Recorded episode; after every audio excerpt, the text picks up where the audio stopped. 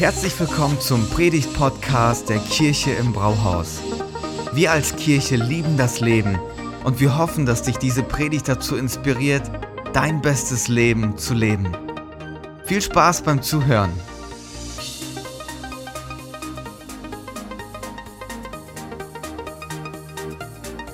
So darf ich in diesem vierten und letzten Teil eurer Predigtreihe Hat er nicht gesagt, wieder ein spannendes und zugleich verstörendes Wort von Jesus aufgreifen. Und das lesen wir in Lukas Kapitel 14. Drei Verse. Lukas 14 von Vers 25 bis 27. Hier heißt es, es ging aber eine große Menge mit ihm und er wandte sich um und sprach zu ihnen, wenn jemand zu mir kommt und hasst nicht seinen Vater, Mutter, Frau, Kinder, Brüder, Schwestern, dazu auch sein eigenes Leben, der kann nicht mein Jünger sein. Wer nicht sein Kreuz trägt und mir nachfolgt, der kann nicht mein Jünger sein. Das ist das Bibelwort. Wenn du eine Überschrift brauchst für diese Predigt, vom Hassen, vom Hassen heißt dieser vierte Teil. Ich habe irgendwann mal in der Sonntagsschule gelernt, die Bibel ist der Liebesbrief Gottes an die Menschen. Und ich bin immer noch der Überzeugung, dass das wahr ist, weil sich in der Bibel ein Gott offenbart, der die Menschen bedingungslos liebt. Liebe ist sogar nicht nur das, was Gott tut, Liebe ist sogar das, was Gott ist, seinem Wesen nach. In Johannes 4, 1. Johannes 4, Vers 16 wird uns das gesagt. Gott ist Liebe. Und dieser Gott gibt ein höchstes Gebot an die Menschen weiter, und dieses Gebot lautet ebenso zu lieben. Matthäus 22 ab Vers 37 lesen wir davon. Und ich frage mich, wie passt dieser Aufruf von Jesus zu hassen in das Konzept von Liebe? Also hier mal ein paar grundsätzliche Gedanken.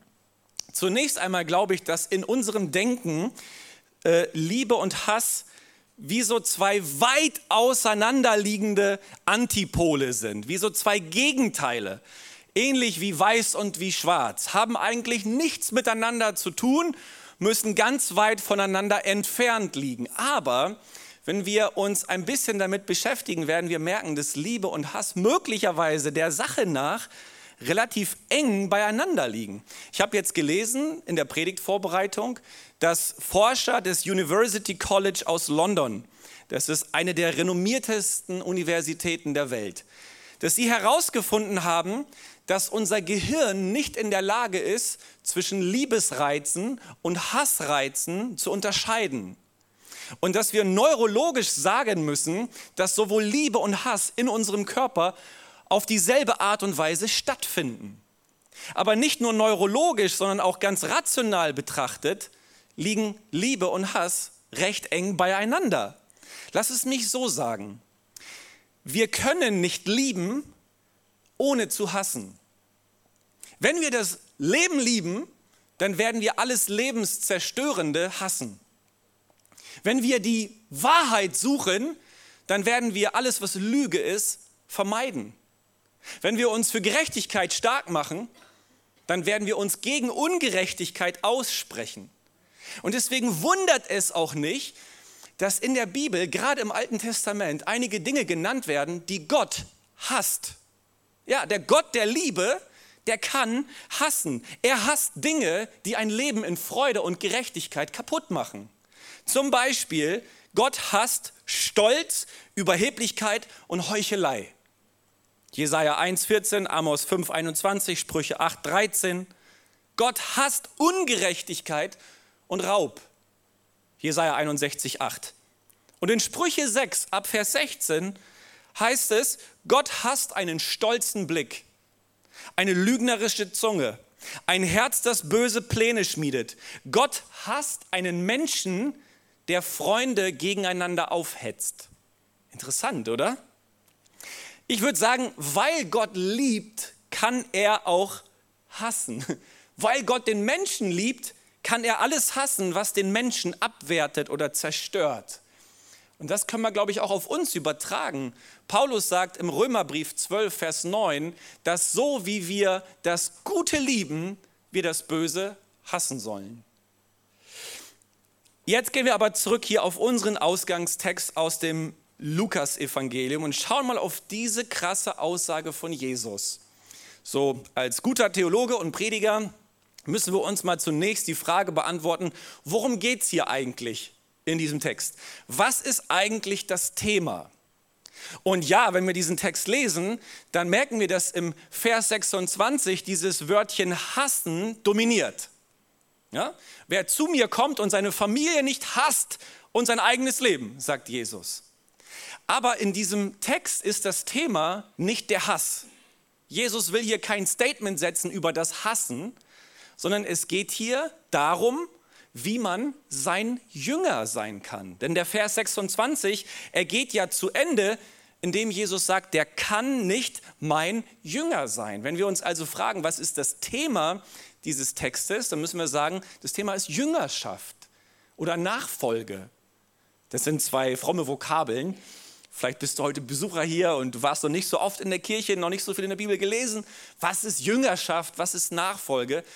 Wenn wir als Christen von Jüngerschaft oder Nachfolge sprechen, dann meinen wir diesen, diesen, diesen Prozess, bei Jesus zu sein, von ihm zu lernen und sich an ihm zu orientieren. Man könnte auch sagen, Jüngerschaft bedeutet im Laufe des Lebens Jesus nachzufolgen und ähnlicher zu werden. Ich habe mal eine Reise gemacht mit einigen Freunden nach und durch Israel.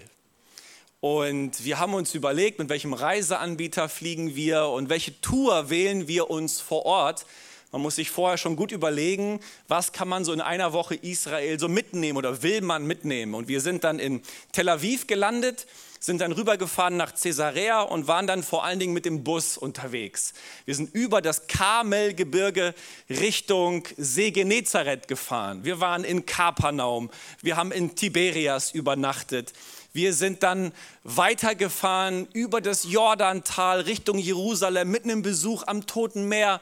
Hochspannende, fantastische Reise gewesen. Aber wir haben festgestellt, dass es bei diesen unterschiedlichen Reiseanbietern einen Reiseanbieter gab, da haben so Experten versucht, den Weg, den Jesus auf dieser Erde so gewandert und zurückgelegt hat, zu rekonstruieren und nachzuempfinden. Und die haben den sogenannten Jesus Trail, haben sie nachempfunden. Das ist ein, ein, eine Wanderstrecke von der Heimat Jesu aus Nazareth hinauf zur Stadt Kapernaum am See Genezareth. So, und jetzt lese ich euch mal vor, mit welchem Werbetext der Jesus Trail beworben wird. Hier steht, die Tour auf dem Jesus Trail bietet Ihnen ein Maximum an Flexibilität. Wandern Sie in Ihrem eigenen Tempo, hören Sie auf, wenn Sie müde sind und entscheiden Sie selbst, wo und wann Sie Mittag essen. Wir kümmern uns um Organisation, Unterbringung, um den Transport des Gepäcks und um alle anfallenden Eintrittspreise. Das klingt doch gut, oder? Auf den Spuren von Jesus im eigenen Tempo und mit einem Maximum an Flexibilität. Es klingt für mich nicht nur nach dem Sonderangebot eines Reiseanbieters, sondern irgendwie so auch nach dem Lebensmotto einiger Christen und Jünger aus dem 21. Jahrhundert. Keine Ahnung, ob ich irgendjemandem zu nahe trete. Jesus nachfolgen, ja, gerne, aber wenn, dann zu meinen Bedingungen. Doch hier in unserem Text wird irgendwie deutlich, Jüngerschaft funktioniert nur zu seinen Bedingungen. Es ist hier irgendwie so, als würde uns Jesus das Kleingedruckte um die Ohren hauen. Als würde er das Kleingedruckte offen und groß vor uns ausbreiten und sagen, Jüngerschaft hat auch einen Preis. Jüngerschaft kostet auch etwas. Und stell dir mal die Frage, ob du mir wirklich nachfolgen willst und ob du mir nachfolgen kannst. Ich möchte mal drei Dinge über Jüngerschaft festhalten, die man hier aus dem Text ableiten kann. Weil ihr ja alle mitschreibt, ne? bin ich gut vorbereitet. Erster Punkt, Jüngerschaft ist die einzige Option. Jüngerschaft ist die einzige Option. Schaut mal, wir sehen hier im Kontext und dann auch durch die Einleitung in Vers 25, dass Jesus das Land Israel an einer Stelle durchwandert und dass eine große Volksmenge mit ihm geht. Kurz vorher ist er noch zu Hause gewesen im Haus eines Pharisäers, aber hier wandert Jesus offensichtlich mit seinen zwölf Jüngern, aber auch mit einer großen Volksmenge Und dann hält er an, dieses Durchwandern nimmt Jesus scheinbar zum Anlass, um über Nachfolge zu sprechen. Und dann spricht er nicht nur zu seinem Zwölferkreis, sondern tatsächlich zu allen Menschen, die dabei waren und sagt irgendwie, ähm, wir müssen mal ein paar Wörtchen wechseln über das, was Jüngerschaft ist und kommt mit diesem harten Statement. Und hier sehen wir, dass Jesus nicht mit zweierlei Maß misst. Nach dem Motto, es gibt ähm, ein, eine, eine Nachfolge-Extrem-Variante für die zwölf äh, Berufenen und dann gibt es noch so eine Nachfolge-Light-Variante für alle anderen. Manchmal denken wir in so unterschiedlichen Ebenen des Christseins. Da gibt es so eine allgemeine Ebene, christliche Ebene. Wenn man so ein bisschen glaubt und ab und an in die Kirche geht und ansonsten, man muss es ja nicht so übertreiben, ne, lebt man halt so privat sein Christsein. Und dann gibt es noch so ein Christsein extrem. Das sind so Leute, die machen irgendwie ernst. Die nehmen sich so vor, so jeden Tag in der Bibel zu lesen und so. Und wenn sie in den Gottesdienst gehen, dann klatschen sie und heben auch noch ihre Hände. Und dann gibt es so Leute, die spenden sogar in die Kirche, die übertreiben total. Na, also ich weiß nicht, ob, ob, ihr, ob ihr wisst, worauf ich hinaus will. So nach dem Motto, es gibt so unterschiedliche Ebenen des Christseins. Aber Jesus bemisst hier die Menschen nicht mit unterschiedlichen Standards, sondern er sagt, Christsein bedeutet Jünger sein. Jüngerschaft ist nicht eine Option von vielen, es ist die einzige Option. Wenn du es mit Jesus zu tun haben willst, dann bist du in die Nachfolge gerufen. Jüngerschaft ist der Weg. Und der auferstandene Jesus Christus, der sagt dann ja auch zu seinen Jüngern als Auftrag für diejenigen, die er jetzt hinterlässt, bevor er zum Vater auffährt in den Himmel, in Matthäus 28, Vers 19, geht zu allen Völkern und macht sie zu Jüngern. Also Jüngerschaft ist nicht nur das, was wir leben sollen, sondern auch das, wozu wir andere befähigen sollen. Man könnte auch sagen, für uns als Gemeinden und Kirchen im 21. Jahrhundert steht immer noch dieser Auftrag von Jesus. Der, der, der ist für uns da. Wir sind dazu gerufen, nicht einfach nur schöne Gottesdienste zu feiern und ein paar tolle Lichter irgendwo anzubringen und uns einfach ein schönes Happening am Sonntag früh zu bereiten, weil draußen gibt es nachher auch einen tollen Kaffee und so. Nein, wir sind dazu berufen, Menschen in die Nachfolge zu rufen, leidenschaftliche Jünger hervorzubringen. Ich habe so begeistert zugehört, als ihr von euren Live-Groups erzählt habt. Ich feiere das. Mann, 140 Leute in den, in den Live-Groups. Das ist fantastisch, das ist großartig. Da gibt es hier scheinbar in der Kirche im Brauhaus Menschen, die sagen, ich will Jünger sein. Ich will im Kontext von Gemeinschaft mit anderen zusammen über den Glauben reden. Ich will über das reden, was mich bewegt, was ich aus den Gottesdiensten mitgenommen habe. Und ich will lernen, ich will vorankommen. Manchmal sind wir so geistliche Einzelkämpfer, so geistliche Rambos und schlagen uns so anonym durchs Leben. Aber nein, hey, Gott hat uns zusammengestellt.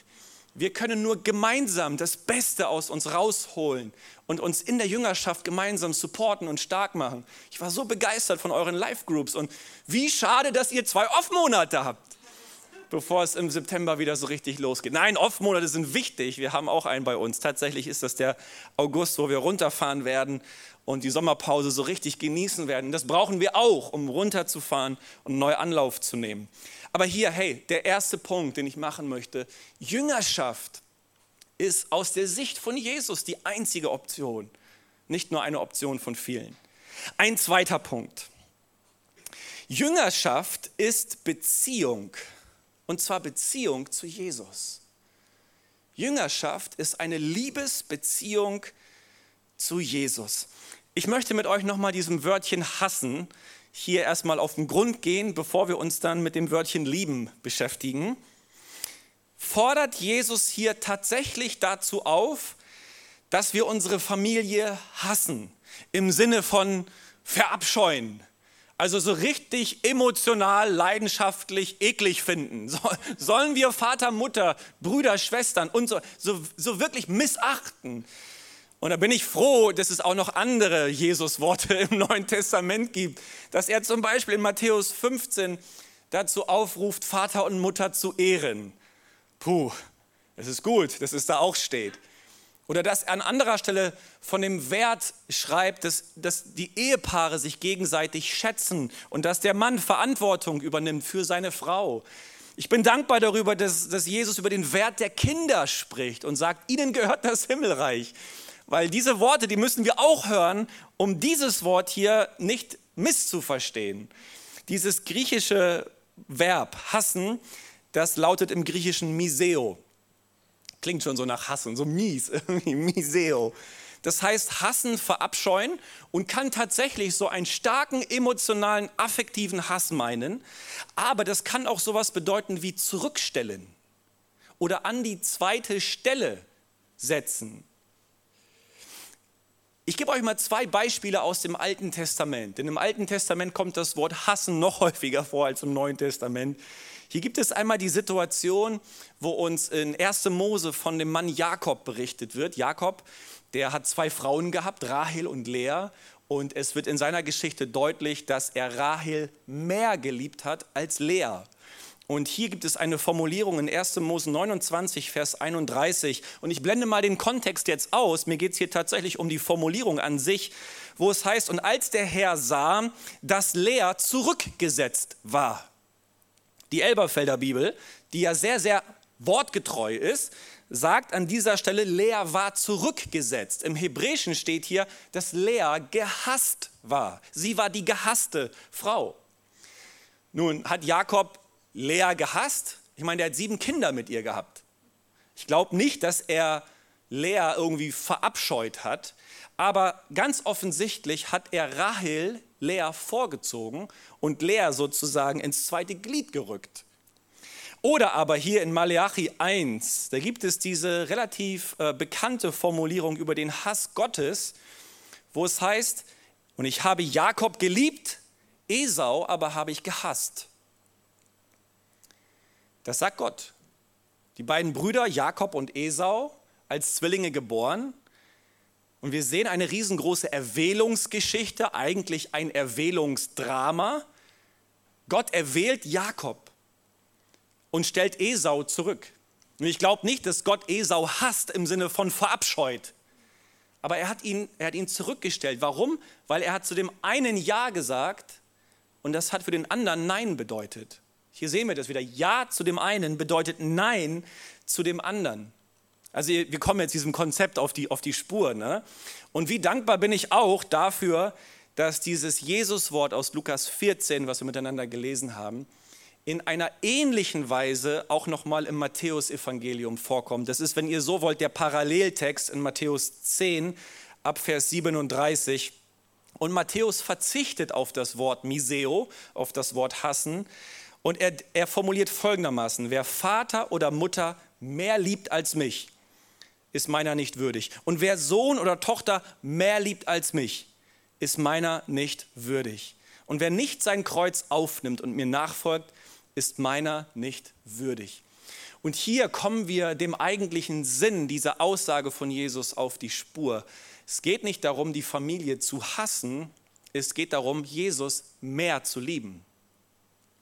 Vielleicht könnte man das so sagen, unsere Liebe zu Jesus sollte so stark sein, dass unsere Liebe zu unserer Familie im Vergleich dazu wie Hass erscheint. Das ist, glaube ich, das, was hier gesagt wird.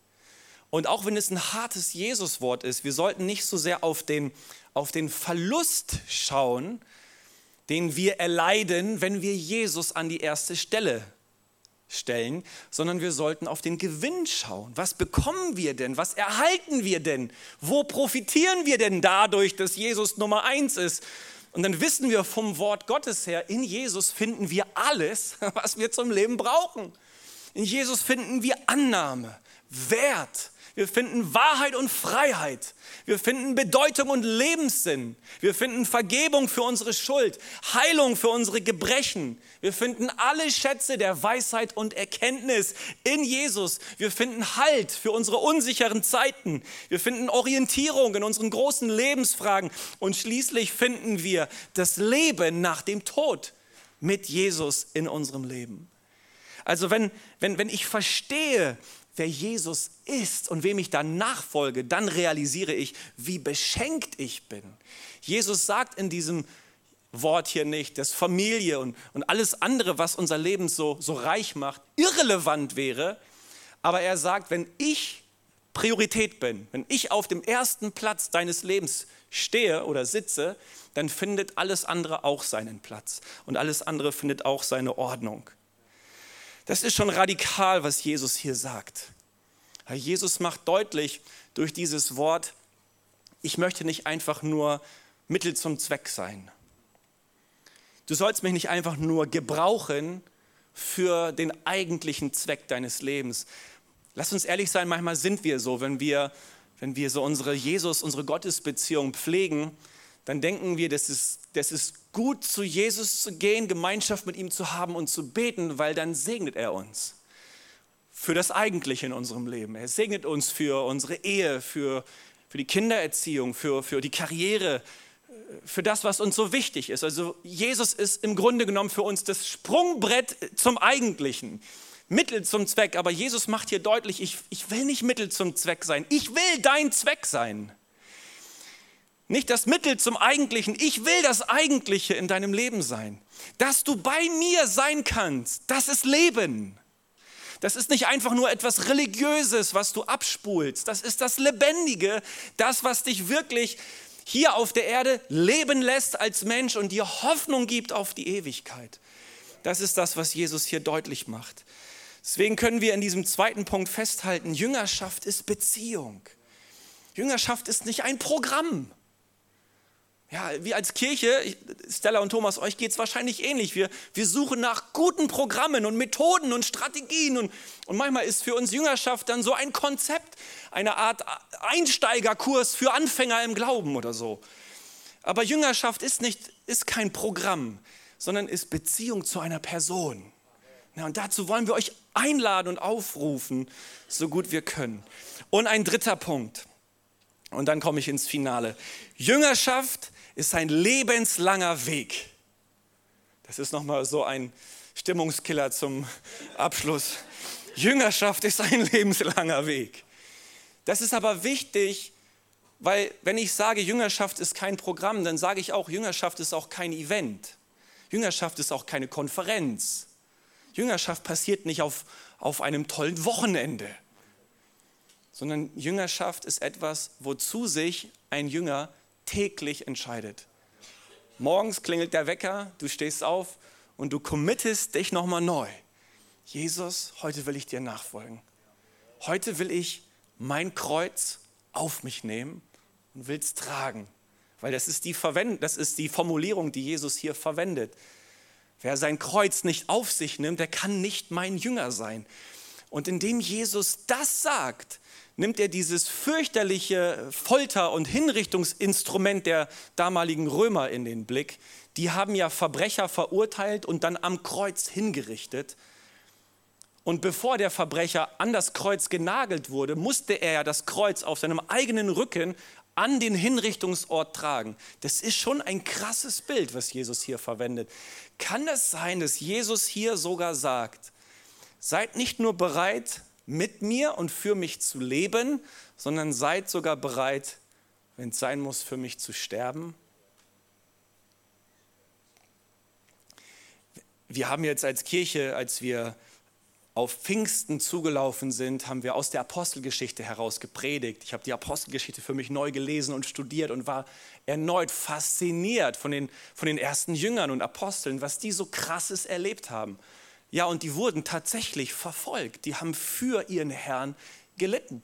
Apostelgeschichte 12 zum Beispiel, da wird uns wie selbstverständlich erzählt, dass Jakobus, der Bruder des Johannes, mit dem Schwert hingerichtet wurde. Das ist hier ein kurzer Satz, ne? Apostelgeschichte 12, Vers 2, und dann geht es einfach weiter. Dann geht es weiter. Petrus wurde übrigens auch ins Gefängnis geworfen. Das schien so ein bisschen der Alltag der ersten Jünger und Apostel zu sein. Und tatsächlich, wenn wir auf die Überlieferung der Kirchengeschichte schauen, haben alle der ersten Apostel ihr Leben als Märtyrer für Jesus gelassen, außer der Apostel Johannes, der ganz offensichtlich auf der Insel Patmos alt geworden ist. Aber alle anderen haben ihr, haben, haben ihr Leben für Jesus gelassen. Das ist übrigens eines der stärksten rationalen Argumente für die Auferstehung von Jesus. Weil diese, diese Jungs, die hätten ihr Leben nicht hingegeben für eine theoretische Idee, für etwas, was sie sich ausgedacht haben. Du gehst in den Tod, wenn du den Leibhaftigen in der Auferstehung gesehen hast. Dann machst du sowas. Nicht, weil, es, weil du eine Verschwörung irgendwo hinterrücks planst und sagst, komm, wir kreieren mal einen Mythos. Nein, dafür lässt du dich nicht über Kopf ans Kreuz nageln, so wie es bei einigen Jüngern passiert ist. Aber hier sind diese Männer tatsächlich in den Tod gegangen. Ich habe jetzt vor kurzem nochmal die Geschichte gelesen von einem Pastor und Missionar, William Milne hieß der Mann aus Großbritannien. Der ist im 19. Jahrhundert mit einigen Kollegen und Pionieren aufs Missionsfeld entsandt worden. Und man hat von sogenannten Einwegmissionaren gesprochen. Die haben halt so ein One-Way-Ticket bekommen, weil man wusste, wenn die einmal gehen, die kommen nie wieder. Die gehen irgendwo verschütt in der Welt. Und man hat denen auch gesagt, also eure Habseligkeiten, die braucht ihr nicht in Rucksäcken und Koffern mitnehmen, sondern zimmert euch am besten direkt euren Sarg zusammen und da könnt ihr eure Sachen reinhauen, nimmt den Sarg mit ne? und wir segnen euch. Das ist heftig, was da, was da abgegangen ist. Und dieser William Milne, der hat das ernst genommen mit dem, mit, der, mit dem ganzen Thema Jüngerschaft. Der hat sich nach China berufen gefühlt. Und zwar dort in eine Ecke, wo es eine unerreichte, mit dem Evangelium unerreichte Volksgruppe gegeben hat. Und er hatte Stories gehört, dass all die Missionare, die vor ihm dorthin gegangen sind, vor Ort umgebracht worden sind. Und trotzdem lag es auf seinem Herzen, genau da hinzugehen um Menschen in die Nachfolge zu rufen und zu Jüngern zu machen. Und er hat dort 35 Jahre lang in dieser Volksgruppe gelebt und von Jesus erzählt. Und schaut mal, was diese Volksgruppe am Ende auf seinen Grabstein geschrieben hat. Als er kam, gab es kein Licht. Als er ging, gab es keine Finsternis. Da gab es einen William Milne im 19. Jahrhundert, der hat es ernst gemeint, und der hat einen Unterschied gemacht im Leben von Menschen. Der war bereit, all in zu gehen für diesen Jesus. Puh, schon eine harte Message jetzt. Vierter Teil, so kurz vorm Sommerurlaub und so. Da kommt da, kommt da so, ein, so ein Pastor aus Bremen hier angefahren und haut euch nochmal ein vor den Latz. Was möchte ich euch denn mit dieser Predigt heute sagen, ihr Lieben?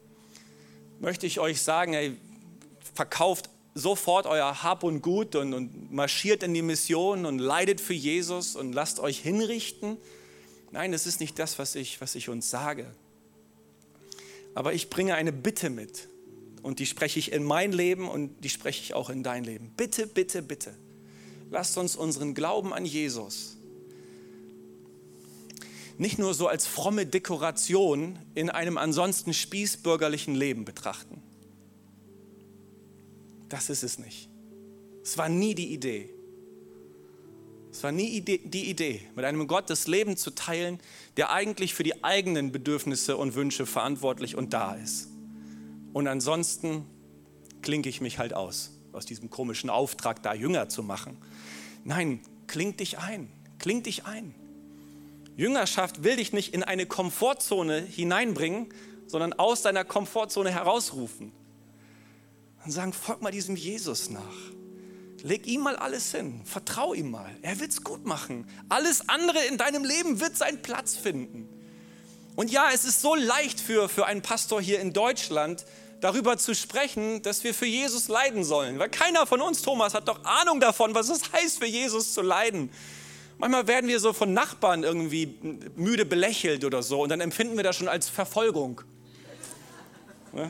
Oder da hat jemand meine, meine Predigt bei YouTube öffentlich kritisiert. Ne? Und dann haben wir schon so einen Bruch in unserer Seele. Mann, das ist doch keine Verfolgung, das ist doch kein Leid. Lass uns mal in die Welt rausgucken, wo Menschen wirklich für ihren Glauben an Jesus leiden. Ich komme hier heute Morgen gut gefrühstückt mit meinem BMW aus einer neuwertigen Doppelhaushälfte mit meiner schönen Frau nach Gifhorn gefahren. Ich habe doch keine Ahnung, was Leiden für Jesus bedeutet. Und ich vermute, du auch nicht so viel. Aber das, was Jesus uns hier sagen will, ist ja nicht nur, so sei bereit, ähm, Einschränkungen in deiner Bequemlichkeit so hinzunehmen und am Ende dein Leben für mich zu lassen.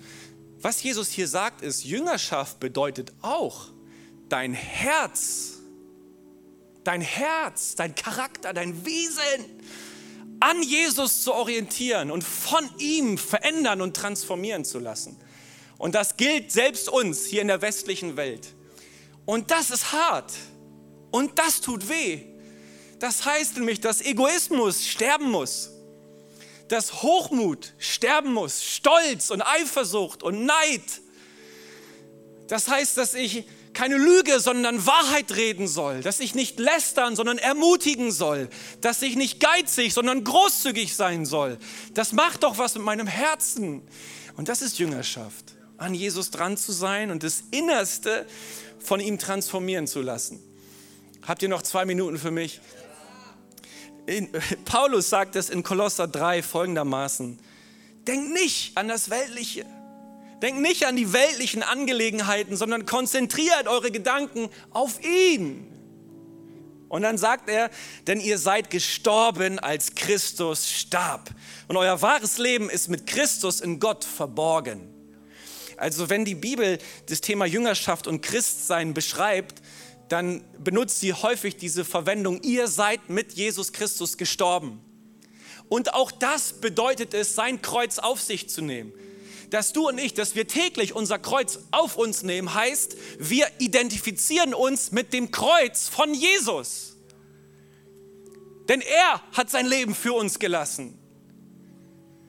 Und es klingt erstmal negativ, aber das ist die beste Nachricht überhaupt, weil es bedeutet in der Konsequenz, dass Gott dich und mich anschaut durch die Brille von Jesus.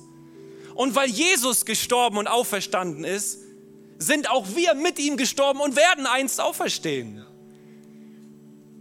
Das heißt, Jesus oder Gott schaut dich an durch die Brille von Jesus und sagt, vergeben, heilig gemacht, gerecht gesprochen, verherrlicht. Das ist etwas, was Jesus uns erwirkt und erkauft hat durch seinen Tod am Kreuz von Golgatha. Ich, ich bin am Ende. Ich bin am Ende angekommen und, und das Gute ist, dass Jesus hier nichts von uns fordert, was er nicht selbst leben würde. Er weiß ja, wovon er spricht und er hat das Kreuz auf sich genommen. Und, und ich, ich schließe die Predigt und werde gleich beten ähm, mit einem Auszug aus dem Buch von Mark Batterson. Das ist ein amerikanischer Pastor aus Washington. Der schreibt in seinem Buch Nachfolge total Folgendes und das hat einfach mein Herz als Pastor getroffen. Er schreibt, meine größte Sorge als Pastor ist, dass Menschen ihr ganzes Leben lang Woche für Woche in einen Gottesdienst gehen und niemals ganze Sache mit Jesus Christus machen. Vielleicht folgen sie bestimmten Regeln, nicht aber Christus. Wir haben das Evangelium zu komfortabel gemacht. Wir haben den Menschen gerade genug Jesus gegeben, damit sie gelangweilt sind, aber nicht, nicht genug, damit sie den Kick des heiligen Adrenalins spüren, der durch die Adern schießt wenn man sich dafür entscheidet, ihm zu folgen, egal was passiert, egal wohin, egal wann. Wir schließen diese, diese spannende und herausfordernde Predigtserie ab, indem wir über den Preis und über die Kosten der Nachfolge von Jüngerschaft sprechen und indem wir dich dazu ermutigen und einladen wollen, ganze Sache mit Jesus zu machen. Dein Glaube an ihn soll nicht nur frommes Beiwerk sein, und dann wendest du dich wieder dem Eigentlichen zu. Nein, lass diesen Jesus das Eigentliche in deinem Leben sein und dafür möchte ich beten. Vielleicht können wir gemeinsam aufstehen. Vielen Dank fürs Zuhören. Wenn du eine Frage hast, kannst du uns gerne eine E-Mail an info at kirche-im-brauhaus.de schreiben. Wir geben unser Bestes, um deine Fragen zu beantworten.